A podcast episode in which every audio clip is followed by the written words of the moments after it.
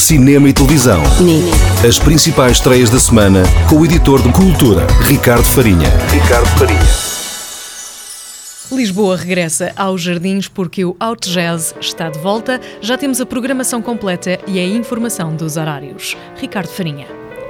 É verdade, está de volta um dos festivais eh, que, será, que nos favoritos de muitos lisboetas, por várias razões, por serem espaços ao ar livre, por serem no meio de jardins da cidade, uh, por terem uma programação bastante eclética dentro do, do jazz, da soul, do funk, do hip hop, também de alguma eletrónica.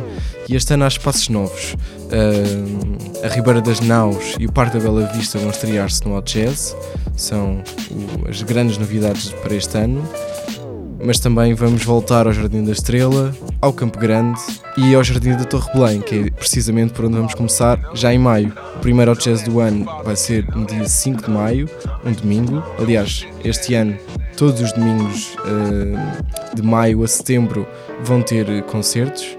Uh, ao contrário de outras edições, uh, em que às vezes havia, ao sábado e ao domingo e chegou mesmo a haver atuações em Cascais, este ano será mesmo apenas em Lisboa.